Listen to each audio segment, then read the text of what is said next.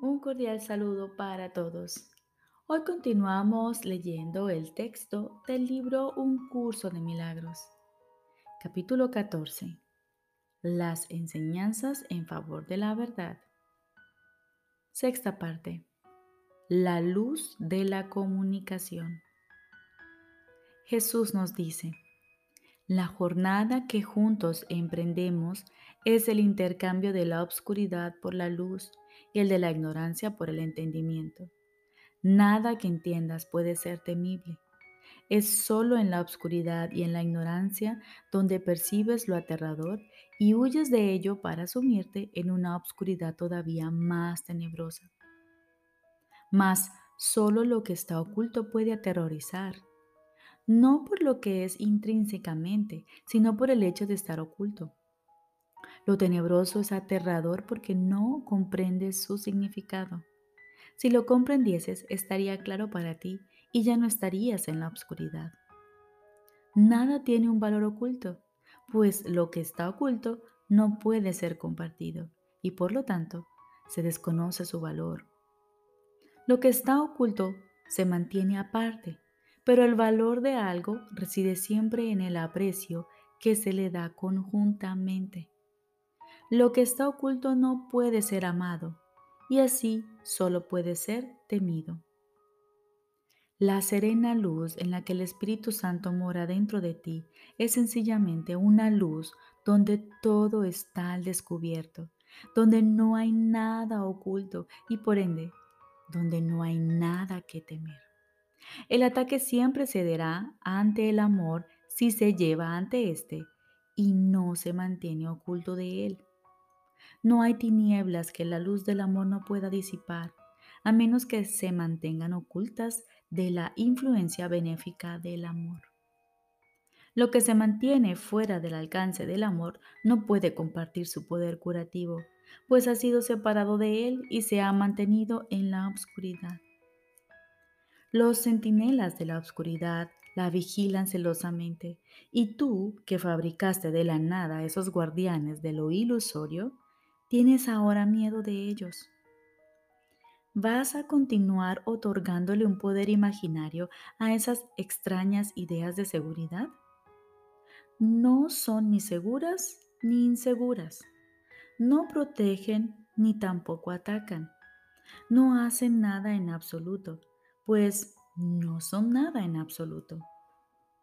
En cuanto que guardianes de las tinieblas y de la ignorancia, no recurras a ellas a no ser que quieras sentir miedo, pues lo que mantienen en la oscuridad es temible. Pues lo que mantienen en la oscuridad es temible. Abandónalas y lo que era temible dejará de serlo.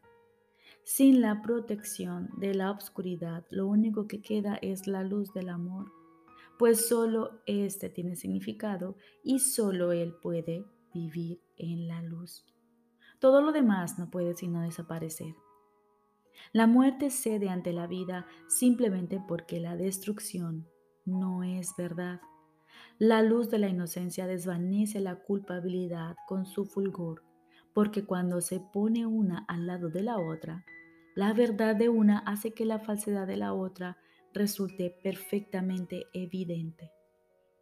No mantengas la culpabilidad separada de la inocencia, pues tu creencia de que puedes conservar las dos es una absurdidez.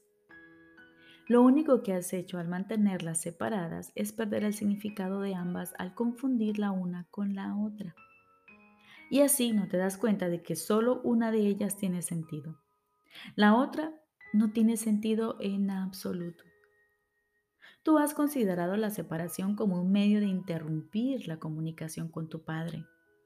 El Espíritu Santo la reinterpreta como un medio de restablecer lo que nunca se interrumpió, pero sí se había velado. Él puede valerse de todo lo que has fabricado para su santísimo propósito. Él sabe que tú no estás separado de Dios, pero percibe muchas cosas en tu mente que te hacen pensar que lo estás. De eso, y solo de eso, es de lo que Él desea apartarte. Él te enseña cómo usar en tu favor tu poder de decisión que tú concebiste para sustituir tu poder creador. Tú que concebiste el poder de decisión para crucificarte a ti mismo, tienes que aprender del Espíritu Santo cómo utilizarlo en beneficio de la santa causa de la restauración. Tú que hablas haciendo uso de símbolos turbios y engañosos, no entiendes el lenguaje que has inventado. No tiene sentido, pues su propósito no es facilitar la comunicación, sino interrumpirla. Si el propósito del lenguaje es facilitar la comunicación, ¿cómo puede tener sentido dicha lengua? Mas incluso este extraño y tergiversado esfuerzo de querer comunicar no comunicando contiene suficiente amor como para como para hacer que tenga sentido si su intérprete no es su hacedor. Tú que la inventaste solo estás expresando conflictos y el Espíritu Santo quiere liberarte de ellos. Pon en sus manos lo que quieres comunicar. Él lo interpretará con perfecta claridad, pues sabe con quién estás en perfecta comunicación. No sabes lo que dices y por lo tanto no sabes lo que se te dice, pero tu intérprete se da cuenta de lo que quieres decir en tu extraño lenguaje. Él no intentará comunicar lo que no tiene sentido, sino que separará todo lo que lo tiene, descartando el resto y les transmitirá a aquellos que verdaderamente quieran comunicarse contigo lo que en verdad quieres comunicarles. Hablas dos lenguajes al mismo tiempo, lo cual no puede sino ser algo ininteligible. Mas si uno de ellos no tiene sentido y el otro lo tiene, Solo este último puede utilizarse para la comunicación. El otro no haría sino obstruirla. La única función del Espíritu Santo es facilitar la comunicación. Para poder restablecerla, por consiguiente, tiene que eliminar todo lo que la obstaculizaría. No le ocultes nada, por lo tanto, que pudiera obstaculizarla, pues Él no atacará a tus centinelas, Simplemente llévalos ante Él y permite que su dulzura te muestre que en la luz no son temibles y que no pueden servir de guardianes de las tenebrosas puertas tras las cuales no hay nada que se encuentre celosamente oculto. Abramos todas las puertas y dejemos que la luz entre a raudales. En el templo de Dios no hay recintos secretos. Sus puertas están abiertas de par en par para recibir a su Hijo. Nadie puede dejar de acudir allí donde Dios lo ha llamado, a menos que Él mismo le dé la espalda a la bienvenida que le extiende su Padre.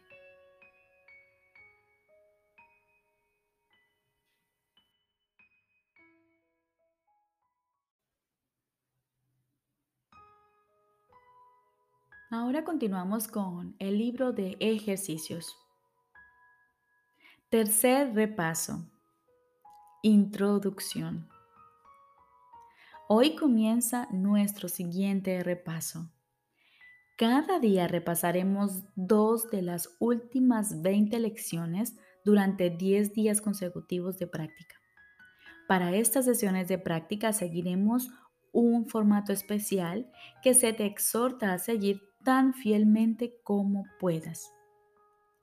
Entendemos, por supuesto, que tal vez te resulte imposible hacer cada día y cada hora del día lo que aquí se sugiere como óptimo. Tu aprendizaje no se verá afectado si se te pasa una sesión de práctica porque te resultó imposible llevarla a cabo en el momento señalado. No es necesario tampoco que te esfuerces excesivamente por recuperar el número de sesiones perdidas. Nuestro objetivo no es hacer un rito de las sesiones de práctica, pues ello impediría el logro de nuestra meta.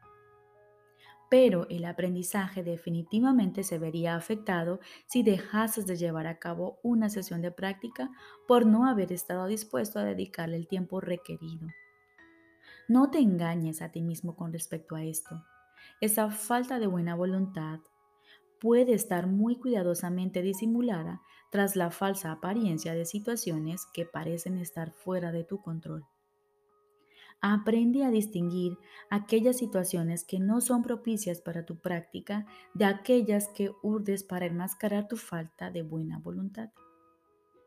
Aquellas sesiones de práctica que dejaste de hacer porque por una razón u otra no quisiste llevarlas a cabo, deberías hacerlas tan pronto como hayas cambiado de parecer con respecto a tu objetivo.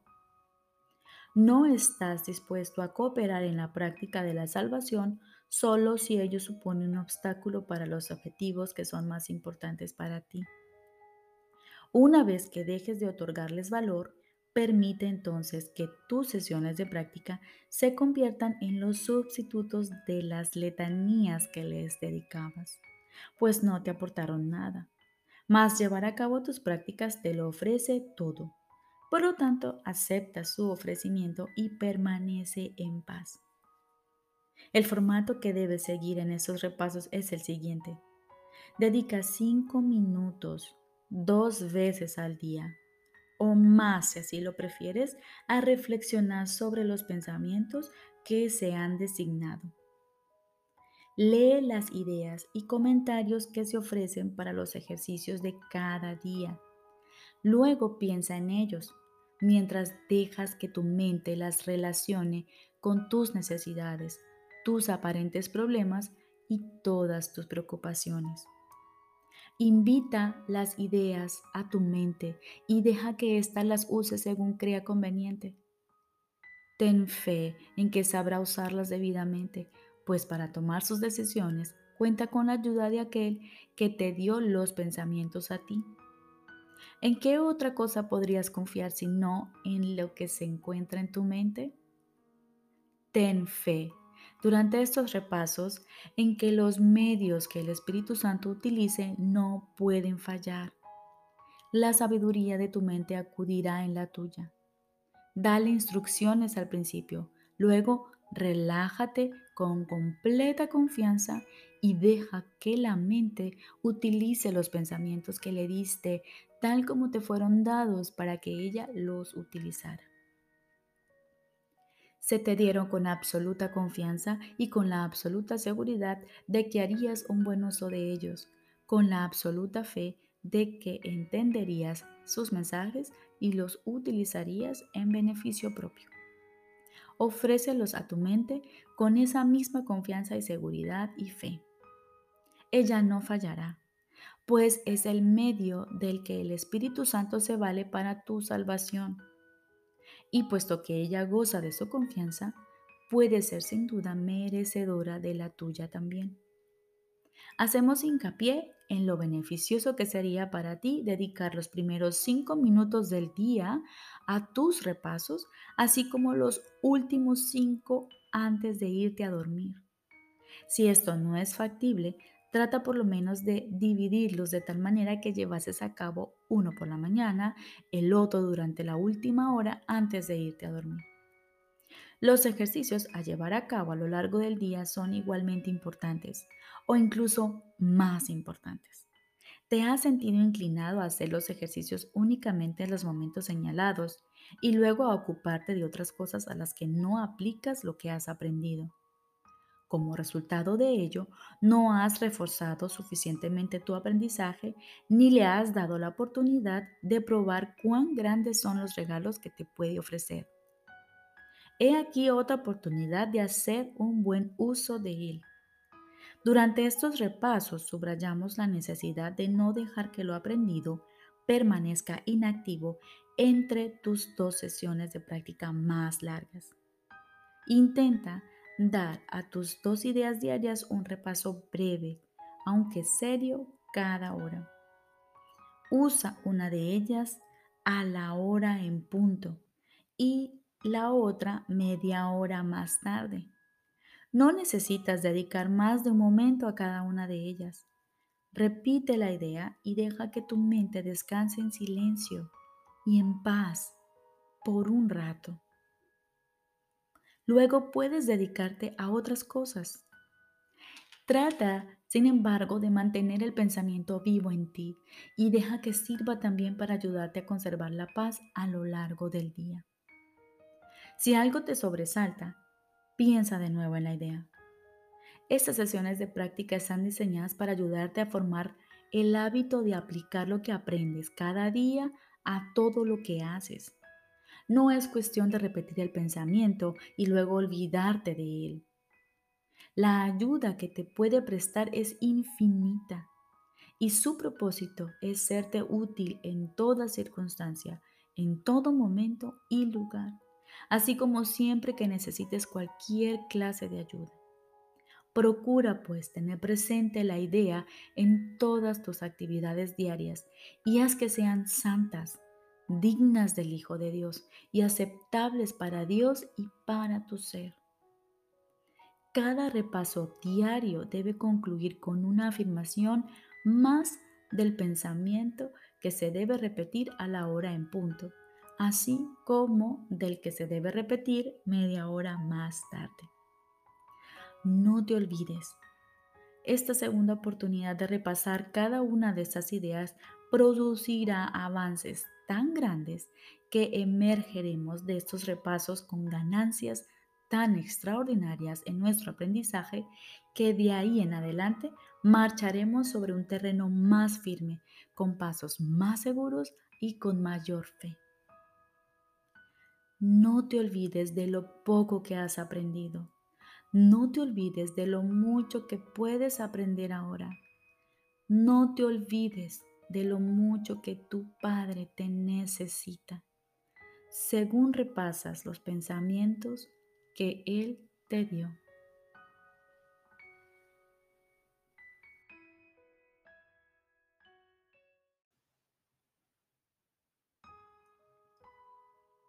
Ahora continuamos con el libro de ejercicios. Lección número 111. Para los repasos de mañana y noche tenemos los siguientes. Primero, los milagros se ven en la luz. No puedo ver en la, en la oscuridad. Permite que la luz de la santidad y de la verdad ilumine mi mente y me deje ver la inocencia que mora en mí. Segundo, los milagros se ven en la luz y la luz y la fortaleza son una. Veo a través de la fortaleza el regalo que Dios me dio. Mi debilidad es la obscuridad que su regalo disipa al ofrecerme su fortaleza para que ocupe su lugar. A la hora en punto, vamos a decir, los milagros se ven en la luz. Media hora más tarde, vamos a decir lo siguiente. Los milagros se ven en la luz y la luz y la fortaleza son una. Recordemos, lección número 111. Tenemos dos repasos de mañana y noche. El primero, los milagros se ven en la luz. Segundo, los milagros se ven en la luz y la luz y la fortaleza son una. Y estos mismos repetiremos cada hora y cada media hora. A la hora en punto, los milagros se ven en la luz. A la media hora, los milagros se ven en la luz y la luz y la fortaleza son una. Te deseo un feliz día.